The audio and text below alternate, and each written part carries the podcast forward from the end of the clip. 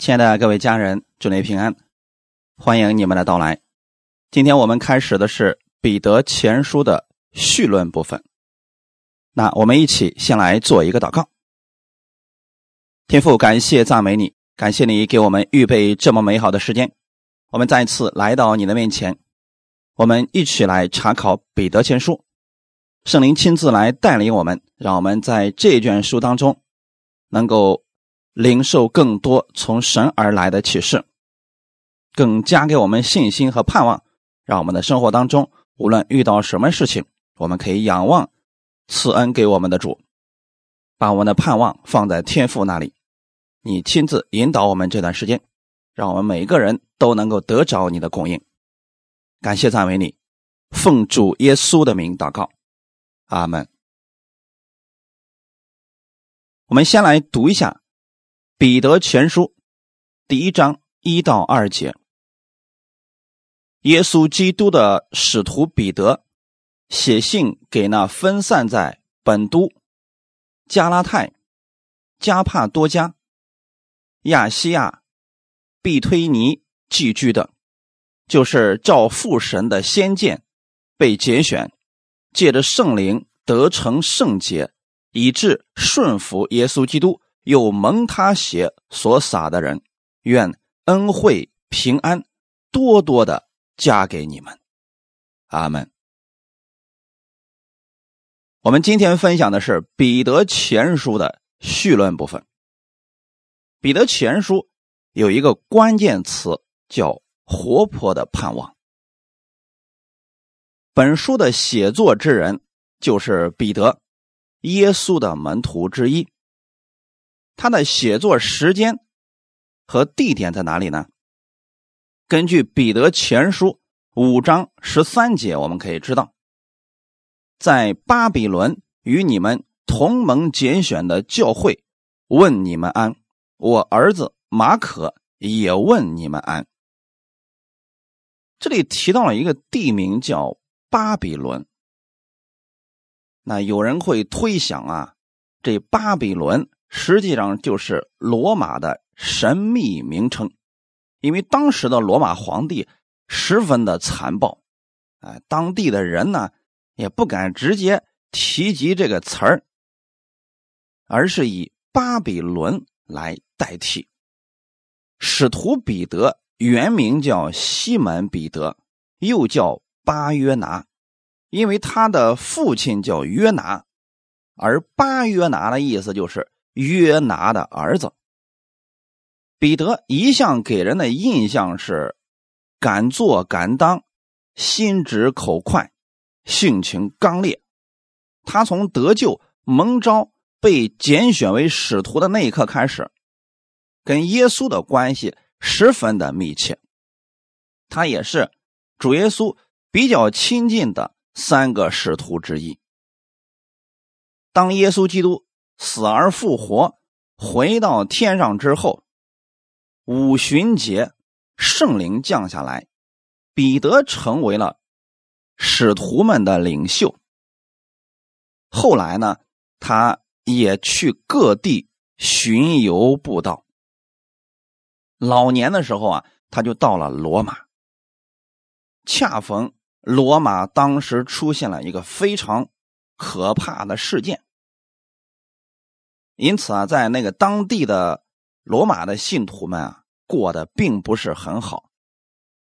但是，此时的彼得因为年龄比较大了，生命也变得极为成熟，不再像过去那样想到什么就说什么。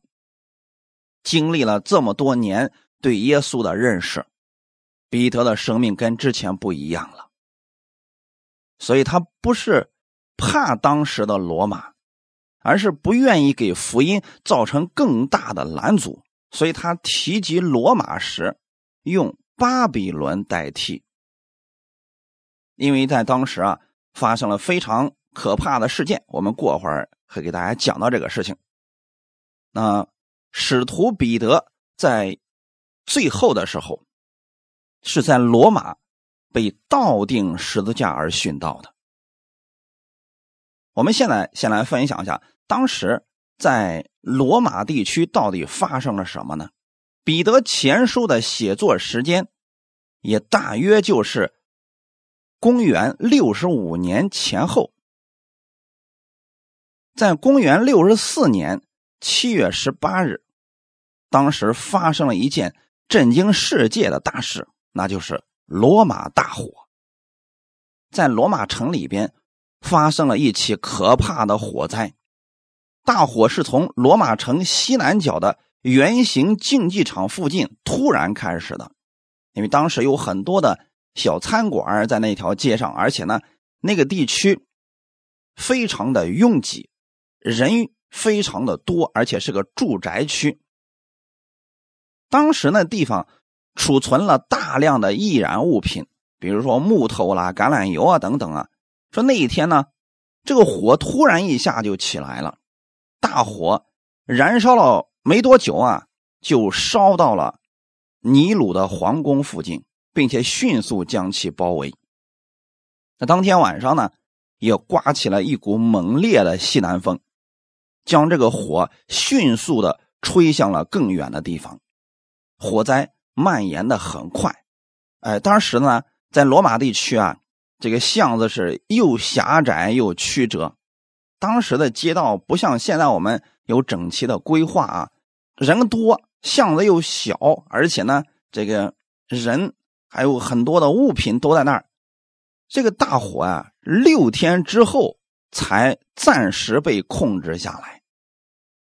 那没过多久啊，这个火又重新燃烧起来了，又延续了三天，总共加起来九天的时间。当时罗马城十四个城区，只剩下四个城区没有受损失，有三个城区被烧的是面目全非，变成了一片废墟。七个地区呢是基本上全部损坏了。这场火灾。损失是非常严重的，罗马城市几乎三分之二都被毁灭了，成千上万的罗马人当时死于这场火海之中，数不清的人失去了家园，失去了生活的依靠，当时的那种痛苦啊，我们是可想而知的。整整九天的。巨大的火灾给当时的人造成了非常大的恐慌。面对这突如其来的大火，罗马城当时幸存下来的人惊慌失措，而且呢，人们几乎失去了理智。等这些人发现这个火灾被扑灭的时候啊，已经剩不下什么了。当时许许多多的人。就在火当中，反正大声的惨叫，还有很多人急着去逃命。当时有人描述说，整个罗马就仿佛是人间地狱一般。由于火灾造成了非常惨重的损失，所以当时的罗马人普遍怀疑啊，这是人为的，谣言四起。虽然到至今为止啊。人们都搞不清楚那场火灾到底是如何发生的，但当时的人普遍认为是尼鲁皇帝自己派人纵火烧了罗马城。后来呢，有有人专门拍了一部电影叫《暴君焚城录》，说的就是这件事情。在火灾发生后不久啊，这尼鲁皇帝就在废墟上建造了新的金屋。在这座金屋当中，除了宫殿建筑中不可或缺的金地狱外，还有陵园、花园、浴池、游泳池和动物园。反正是那场火灾之后啊，罗马城被重建了。大概人们就是因为这些原因，就把这场火灾归咎于当时的罗马皇帝尼禄。大火之后啊。整个罗马城充满了愤怒，人们开始指责尼禄皇帝。为了消除群众的不满，尼禄用当时的基督徒作为替罪羊，对这些基督徒施加最严厉的惩罚。有些人被抓起来，有些人被动物的皮覆盖着，有些人被狮子、老虎咬伤，还有一些基督徒被钉在十字架上。尼鲁让这个油倒在他们的身上，天黑的时候把他们点燃，用作火把。手段的残酷，我们可想而知了。简单来看一下《希伯来书》的一些简单描述，《希伯来书》十一章三十五到四十节，有妇人得自己的死人复活，又有人忍受严刑，不肯苟且得释放，为要得着。更美的复活，又有人忍受戏弄、鞭打、捆锁、监禁各等的磨练，被石头打死，被锯锯死，受试探，被刀杀，披着绵羊、山羊的皮，各处奔跑，受穷乏、患难、苦害，在旷野、山林、山洞、地穴漂流无定，本是世界不配有的人，这些人。都是因信得了美好的证据，却仍未得着所应许的，因为神给我们预备了更美的事，叫他们若不与我们同德，就不能完全。因为希伯来书的写作时间跟彼得前后书的写作时间非常的相近。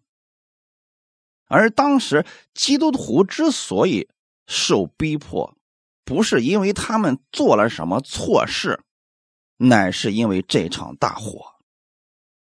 因为当时的尼禄要想给民众一个交代，就一定要找到替罪的羔羊。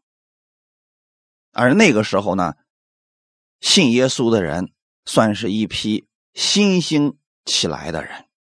尼鲁就拿这群人作为了替罪羊，而彼得写着《彼得前后书》的目的和原因，就是因为信徒当时被无辜的残害，正处于水深火热的困境当中，仿佛天降大祸，谁都无法避免这场灾难，所以在当时。很多基督徒不太理解神的旨意到底是什么，他们忍受着当时罗马的压迫，还有给他们扣上的各种帽子，在极度痛苦和恐惧当中生活。彼得知道这事儿之后，就写了《彼得前后书》，安慰。以及鼓励信徒忍耐这恶劣的环境，靠主的恩典胜过苦难。那彼得后来其实也是在罗马城殉道的，因为这场大火算是逼迫信徒的一个开始。到后期的时候，他们开始残忍的、公开的开始逼迫所有信耶稣的人。就像刚才我们所说的，有一个圆形剧场，那么尼鲁把这些人放到圆形剧场里边，让这些信徒们被狮子、被动物咬死。后来呢，在圆形剧场当中啊，就立起了很多的十字架，把油倒到他们身上，在晚上的时候呢，用他们当做火把。角斗士。这个名字大家应该听说过吧？其实当时的角斗士就在罗马竞技场里边，啊，互相的争斗。这是一开始圆形剧场里边的演的节目，到后期他们就看烦了，就用活人让狮子、让老虎饿几天去咬死这些基督徒。再后来呢，就是把他们当做火把烧死。那这些人真的过得非常的惨。当时的很多罗马的信徒们非常的软弱，他们也心中特别期待神能伸出手来拯救他们。此时此刻，很多的信徒们不知道前面的路该怎么样去走。彼得就是在这种情况之下跟他们共患难。再到后来的时候啊，正常的聚会已经没有办法再进行了。当时的信徒们就被逼到了罗马的坟场下面聚会。他们在坟场下面挖了就类似于地道那样的东西，在死人的骨头旁边聚会。各种困难他们都领导了。再到后来，情况是越来越严峻，他们实在没有办法了，所以当时很多的信徒不断的被杀害，因为他们很爱彼得，所以呢，不希望彼得啊在这场无意义的争斗当中去世，所以他们用了各种的方法，想把彼得送出罗马城。后来还真的是把彼得送出了罗马城。没想到彼得刚出了罗马城之后，当时神借着一个孩子跟彼得说了一句话：“说人子啊，你往哪里去？我的百姓都在罗马城呢。”就这句话，就好像又把时光推向了前面的几十年。似乎当时耶稣呼召彼得的事情历历在目。彼得突然想起来自己年轻的时候跟随耶稣的情况，也想起来了自己曾经有三次否认过耶稣。那这一次他差一点又丢下了主耶稣的这群百姓，要离开罗马。也那句话语一下子刺痛了彼得的心。所以彼得从那一刻开始下定决心，说：“既然主的百姓都在罗马城，那我还要去哪里呢？”他就转身回了罗马城。啊，很明显了，他回去那就结局就已经定了。所以回去之后啊，当时就被抓住之后啊，人家就要定他上十字架。当时彼得就说：“我能跟我的主。”一同定十字架，那是我今生最大的荣耀。但我差点又做错事了，所以我不配跟我的主一样那样定十字架。你们把我倒定十字架吧。就这样，彼得就在罗马殉道了。所以这是在大火发生，应该是刚刚发生没多久之后，信徒们恐慌的时候啊，彼得写的。彼得前后书用来安慰当时在苦难当中没有盼望的人，所以彼得的书信给我们的就是活泼的盼望。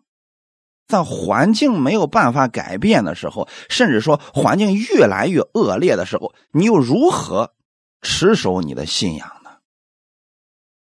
我们的盼望到底在哪里呢？虽然彼得文化不高，但是他对主耶稣的那个仰赖的心是值得我们学习的。在彼得前后书里边，彼得多次给我们讲起了要把我们的盼望放在天上。所以彼得前书第一章第一节就说：“耶稣基督的使徒彼得写信给那分散在本都。”加拉泰、加帕多加、亚西亚、毕推尼寄居的，他首先阐述了自己使徒的身份，他是耶稣基督的使徒。彼得在写这封信的时候，是想告诉那些正在患难当中的信徒，说我曾经是跟过耶稣的，我是耶稣基督的使徒。彼得，也就是说，我是奉耶稣的名被差遣的人，我是基督的使者。你们该相信我所说的话，我的见证是真的。那么，他写信的对象是在哪里呢？写信给分散在本都、加拉太等等这些地方的这些信徒们。是想安慰他们，让他们有活泼的盼望。我们先来看一下这几个地方。第一个地方是本都，本都是古国名，位于小亚细亚半岛黑海东南沿岸。公元前六十五年的时候，被庞贝征服，成为罗马的附庸国。公元六十二年的时候啊，被罗马皇帝尼禄废除了他们之前的王国，就成为了罗马帝国的一部分。加拉泰是罗马帝国的一个省，加拉泰省。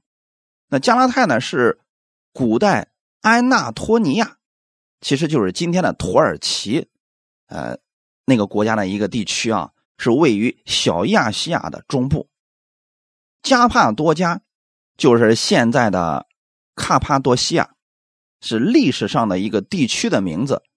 现在呢，大概就是位于土耳其的东南部，也是属于呃小亚细亚的。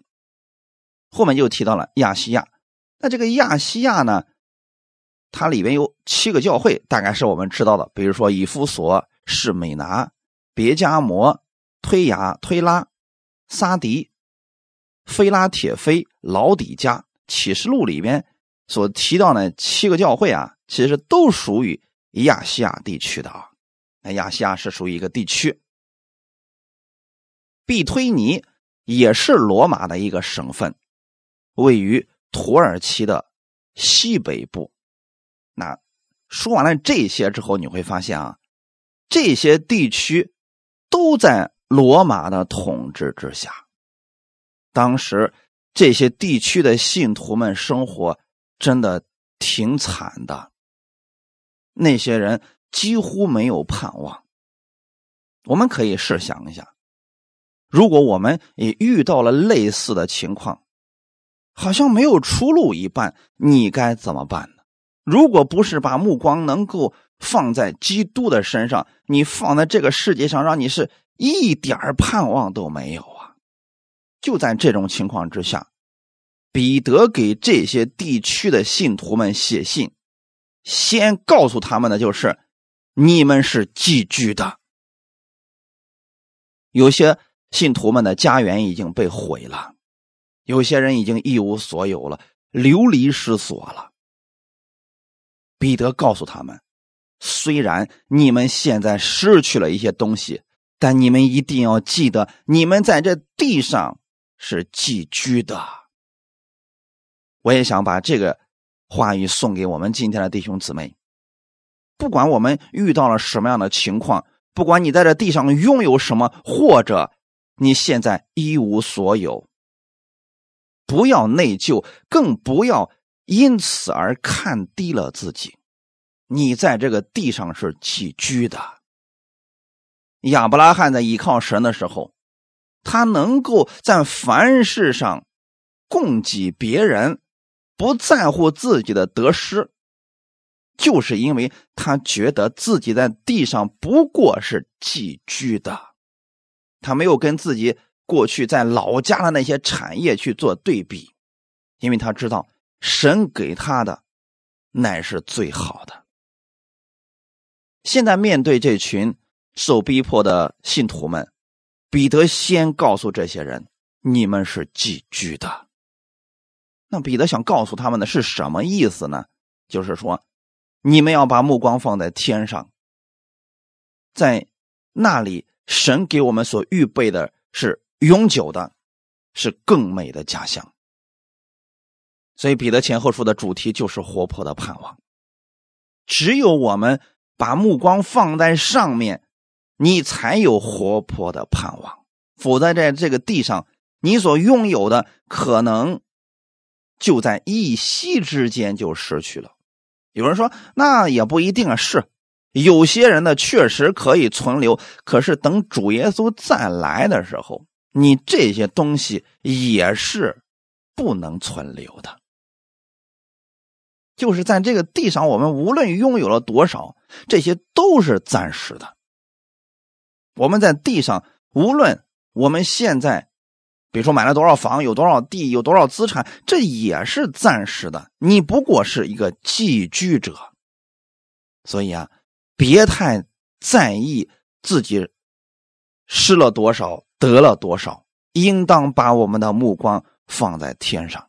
那里的赏赐是永恒的，那里的赏赐才是值得我们去追求的。神给我们的恩典和赏赐，那是直到永远的，这是我们所有信徒的盼望所在。只有你把目光放在上面，你才不会灰心绝望。彼得蒙召作为使徒，为主耶稣出去传道。他知道自己所代表的不再是自己，乃是耶稣基督。那我们所有信徒，我们蒙召在地上，也不是为自己而活，我们乃是。彰显基督、荣耀基督而活。我们不是为了在这个地上多赚一点、多留一点，这些都是暂时的。你应当把你的目光放在上面。你在地上为主所做的，在天上会给你留下永恒的赏赐。我们应该有彼得这样的心智，在地上是寄居的，这都是暂时的。他就是为了给主耶稣做见证人。我们作为主的跟随者，也是被耶稣差遣出来的人，也应当以基督的使命为我们人生的目标。阿门。其他的一切，我们知道那都是次要的，次要的不代表不重要。我们千万不要搞错了啊！今天有一些追求恩赐的人说，我们不要去追求这个地上的。我们只追求天上的就行了啊，地上的就不要了，这是不正确的啊。地上的我们需要，但它不是最重要的。最重要的是，我们把我们的使命要去传福音。我们知道，生命当中的首位应当是以耶稣为中心。哈利路亚，为了基督而活，这是我们主要的。目标，那其他的呢？我们不是该付上所有的时间和精力去追求的东西。当然，不是说我们不要去追求。你比如说，这世界上的知识、这些文化、赚钱的事情，我们还是要去做的，但不是最重要的。就算有一天在这个次要的目标上有所失去了，你不应该说啊，从此以后呀，彻底的灰心绝望。你看，很多人。在自己赚钱之后，因为一次的失误，自己过去十几年甚至几十年的钱全部打水漂了，很多人就再也活不下去了，啊，觉得自己好像一切都白费了，一切都没有价值了。不，你不应该是这个样子的。你应该知道的是，无论过去你的成绩有多少，你若是为基督在做，就算现在地上的这些有了损失，你也不要灰心。因为神能够再次赐给你，并且你过去所做的，神在天上给你有永久的、永恒的赏赐，都在留着呢。所以，我们所做的不是白费的，这就是我们跟世人的区别之处了。阿门。如果我们真能体会到我们在地上的身份，乃是神的儿子，我们知道我们的使命乃是为基督而活，为了荣耀基督，为了见证耶稣。你的生活态度就会发生改变，你人生所追求的目标将不再一样，这会对你现在的生活产生非常大的影响。你可以在任何环境当中都充满盼望，充满喜乐。哈利路亚。彼得前书一章二节，就是照父神的先见被节选，借着圣灵。得成圣洁，以致顺服耶稣基督，又蒙他血所洒的人，愿恩惠平安多多的加给你们。好，这段经文虽然很短，但是彼得这个说的东西特别的多啊。首先，我们来看一下第一句，就是照父神的先见被拣选，什么样的人是这个书信的接收者呢？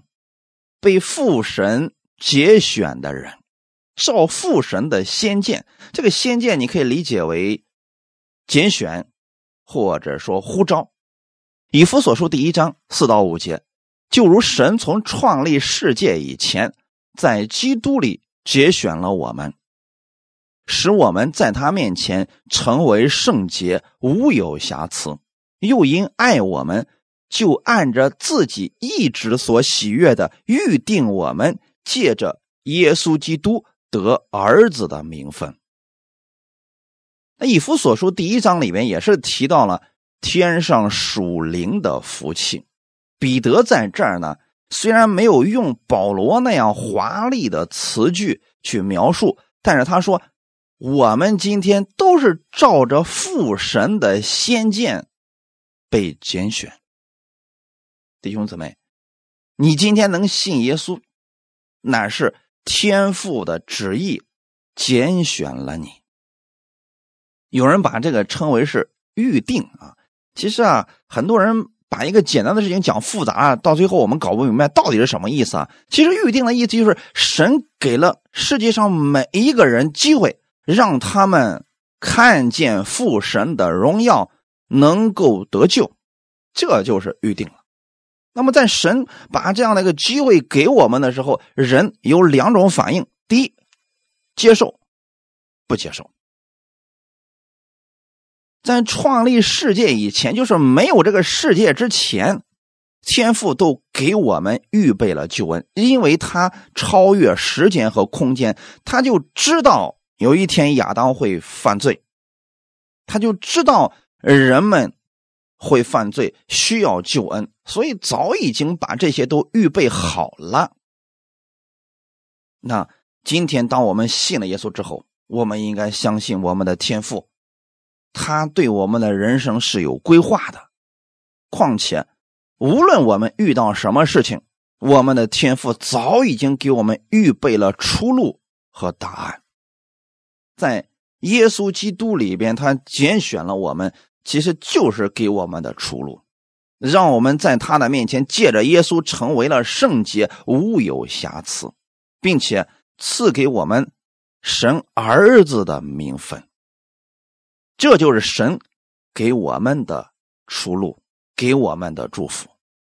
他在创世之前就已经知道我们了。罗马书八章二十九到三十节，因为他预先所知道的人，就预先定下效法他儿子的模样，使他儿子在许多弟兄中做长子。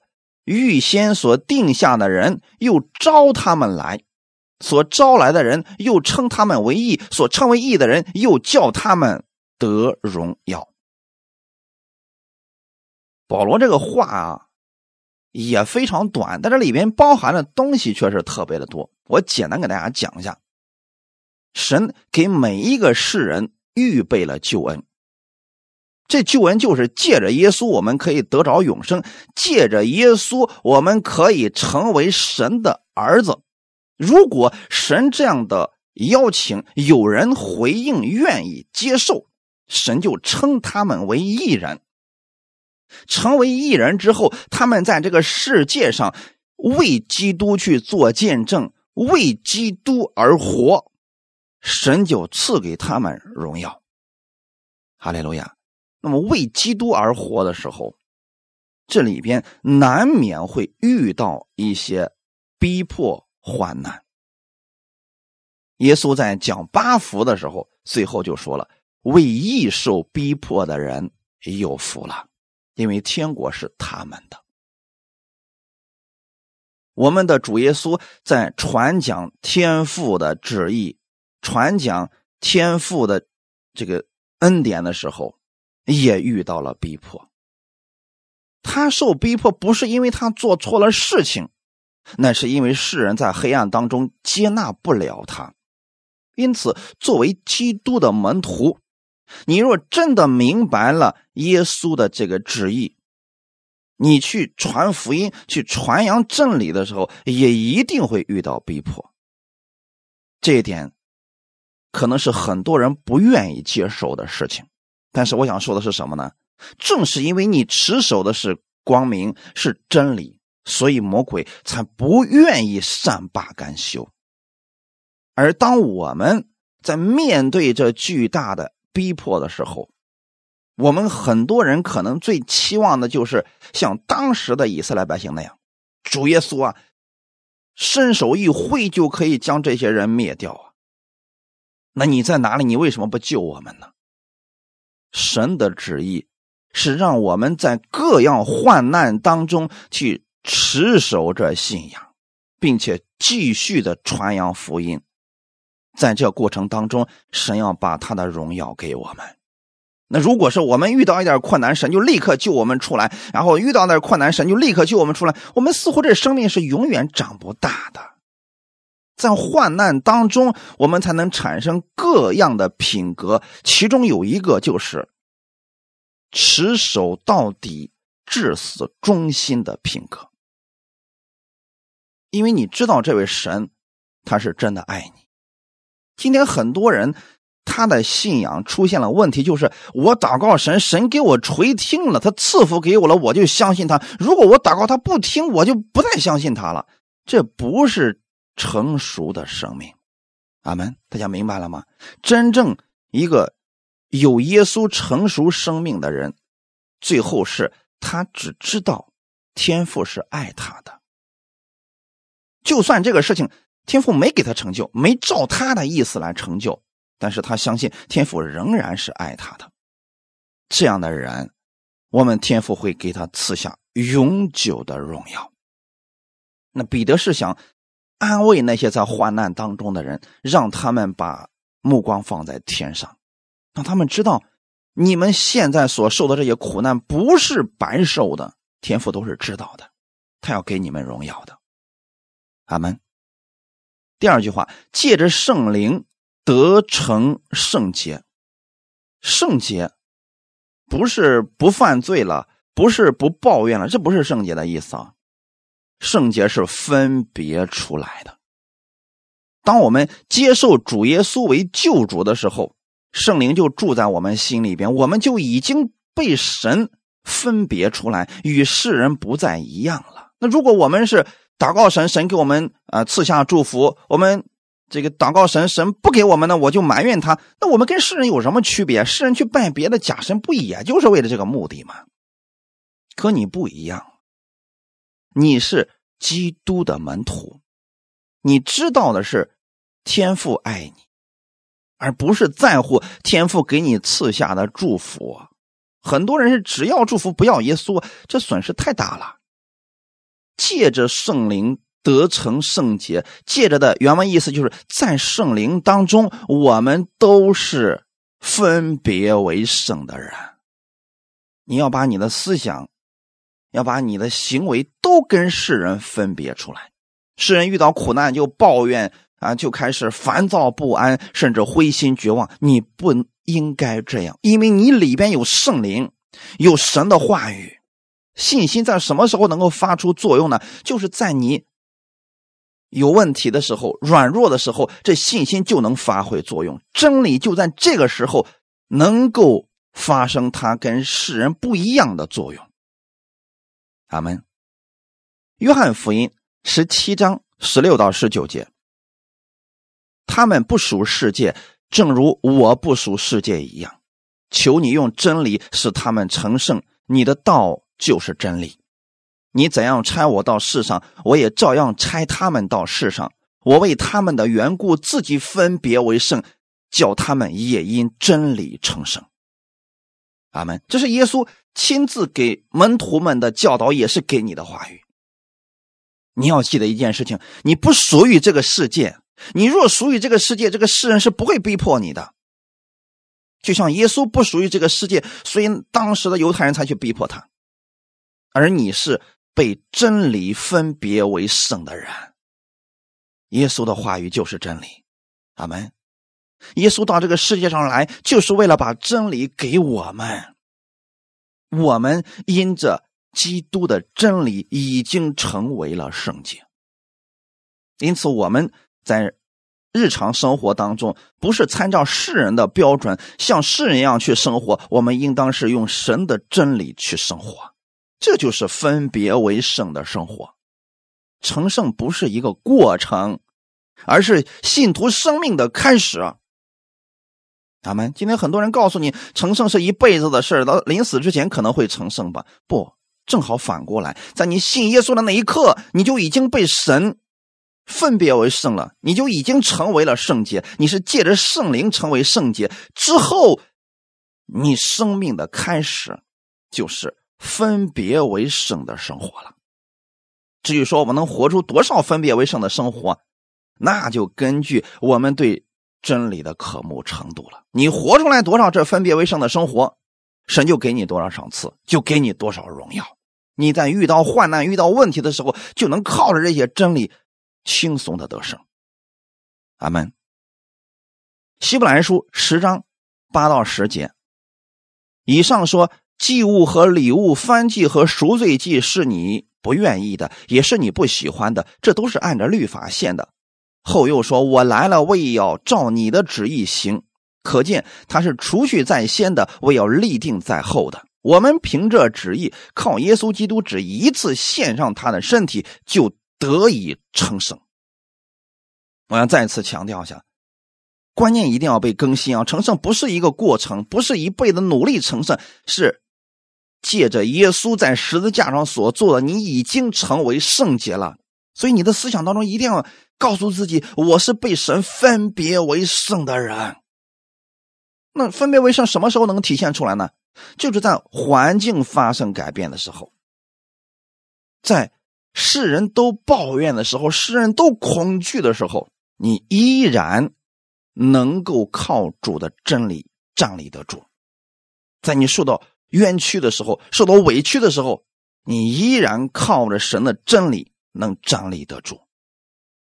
阿门。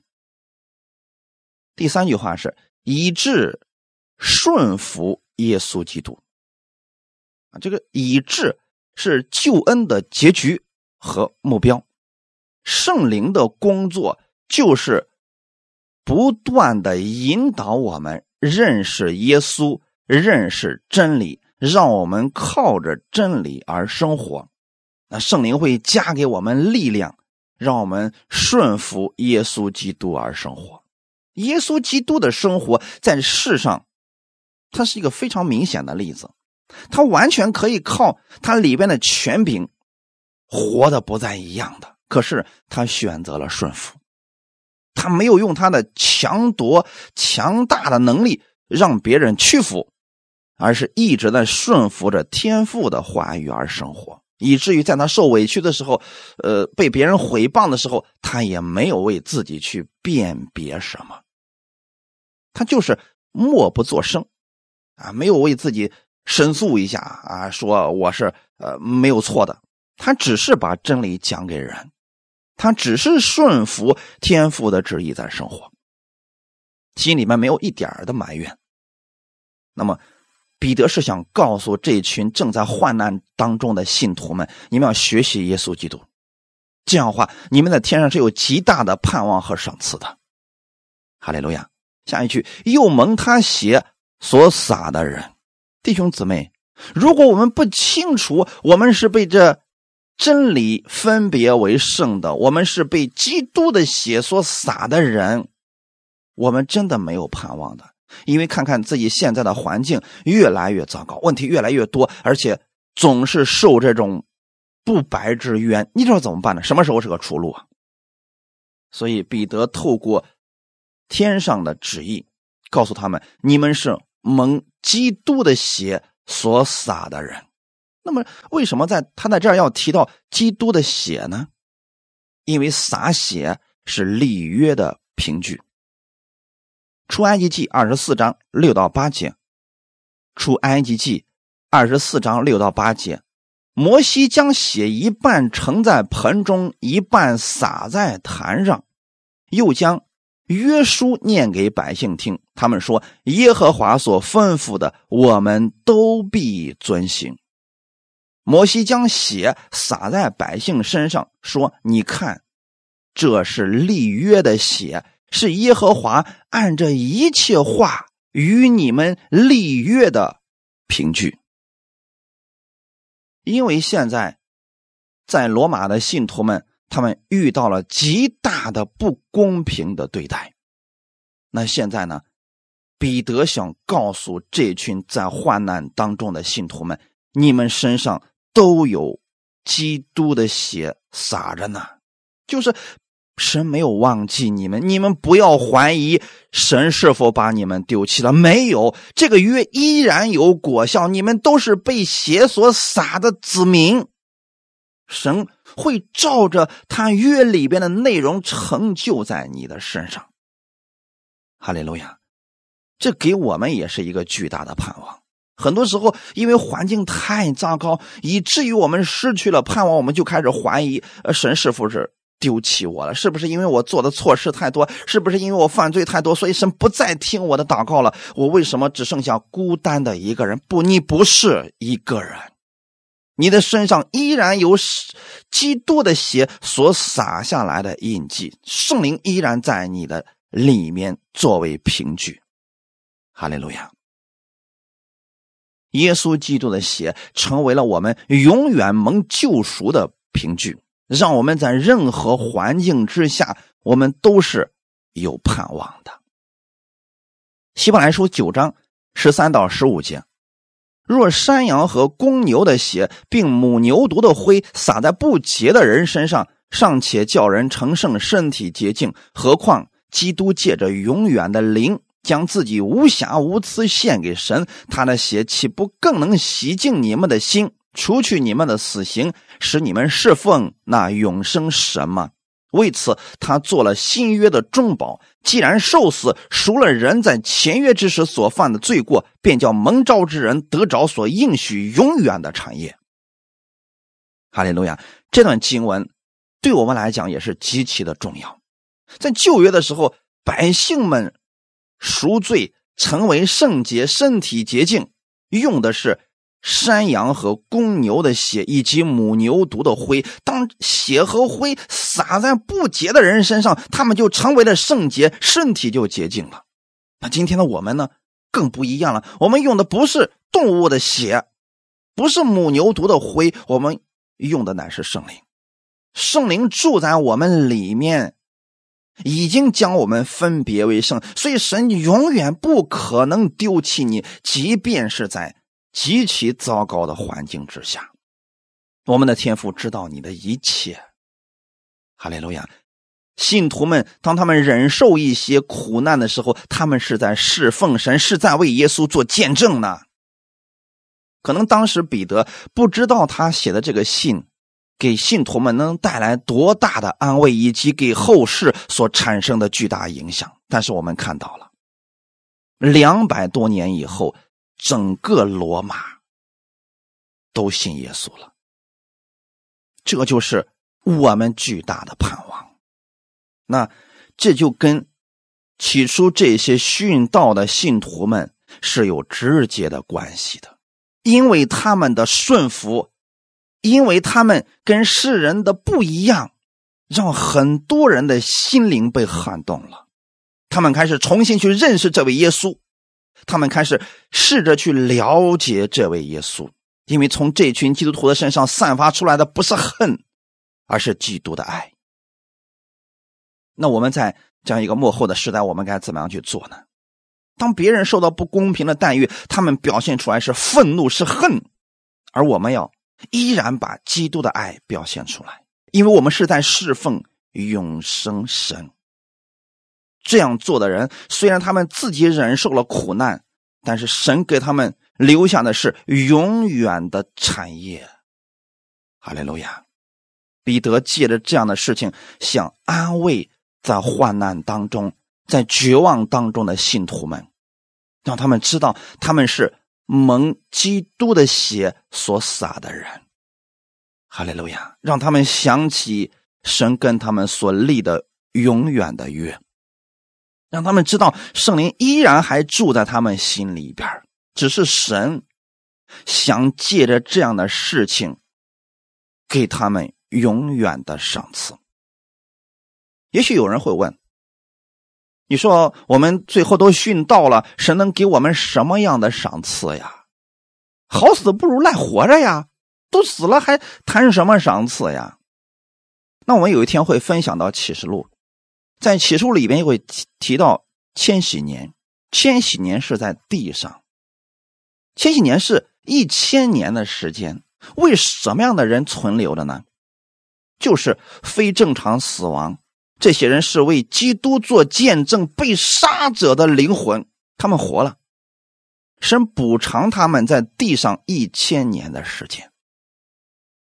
比如说，有个人在三十多岁的时候被尼禄给杀了，他没有犯罪，他就是因为信耶稣，所以被无辜的斩掉了。那这个人，我们看来死的挺冤的，但是神知道他是在侍奉神，是在持守信仰，是在至死忠心。神不会亏待这些人。到千禧年来临的时候，这些人要复活，进入到千禧年的国度，有整整一千年的时间，没有魔鬼的搅扰。他们在这地上，神给他们补偿一千年。当然了，之前他们为主所受的苦难赏赐是不会减少的，这个是额外的奖赏。就在这个地上，因此我想告诉弟兄姊妹的是：当你把目光放在天上，放在我们天父那里的时候，他是绝对公义的神，他要赐给我们的祝福绝对不是少一点点，而是丰盛的、更多的恩典。哈利路亚！所以为主付出，不论是付上财物、付上精力、付上时间，甚至付上生命，你绝对不会吃亏的。哈利路亚！你就要记得，你是在侍奉主耶稣，侍奉永生神，这就足够了。那么，在这个环境我们自己没有办法改变的时候，我们就需要有忍耐的心，继续为耶稣做见证。阿门。那这样的人，神给他们是有赏赐，还有补偿的。最后，在这段经文的最后结局的时候，彼得说：“愿恩惠平安多多的加给你们。”恩惠原文就是恩典，它是指无论在任何的环境之下，你都可以享受神给你的供应。环境糟糕的时候，神给你供应的仍然有平安、有喜乐、有盼望、有永久的赏赐。哈利路亚！我们很多时候以为的平安，就是指风和日丽的，我们躺在啊海边吹着啊这个海风，然后吃着。海鲜，然后觉得哎呀真好听的非常愉快的音乐，我们以为那个是平安，其实真正的平安是指暴风雨来临的时候，你依然不惧怕。那是因为你心里边知道神在保护着你。阿门。心里的安宁比外面的环境更重要。你心里边若有基督的真平安，那么。外面的环境无论怎么样改变，你心里边依然是平安的。哈利路亚！彼得是希望这样的恩典、平安多多的加给当时正在患难当中的信徒们，多多的加给指的是不断的增加，不断的增加平安，不断的增加恩惠，让他们胜过所遭遇的问题。哈利路亚！这就是。彼得前书的绪论部分，让我们在各样的环境当中，能够依靠我们天赋的恩典和平安，胜过我们所遇到的各样问题和患难。我们永远是有盼望的人。我们一起祷告，天父，感谢赞美你，谢谢你借着彼得前书来安慰我们。我们知道现在就是末时了。很多的问题可能是我们始料未及的，但我们在你里边有盼望，在世上我们有苦难，但在基督里边我们有平安。天父，你会供应我们恩惠，供应给我们平安，让我们胜过每一天生活当中所遇到的问题。我们在基督里边可以凡事感恩，凡事喜乐。天父，你把这样的信心，把这样的盼望放在。所有听到的弟兄姊妹，让我们借着彼得前后书，在真理里边成长成熟，在各样的问题当中，我们依然可以仰望基督的恩典而生活，每一天都能够感恩的生活。感谢赞美你，愿我们也能够成为那基督福音美好的见证人。哈利路亚！奉主耶稣基督的名祷告，阿门。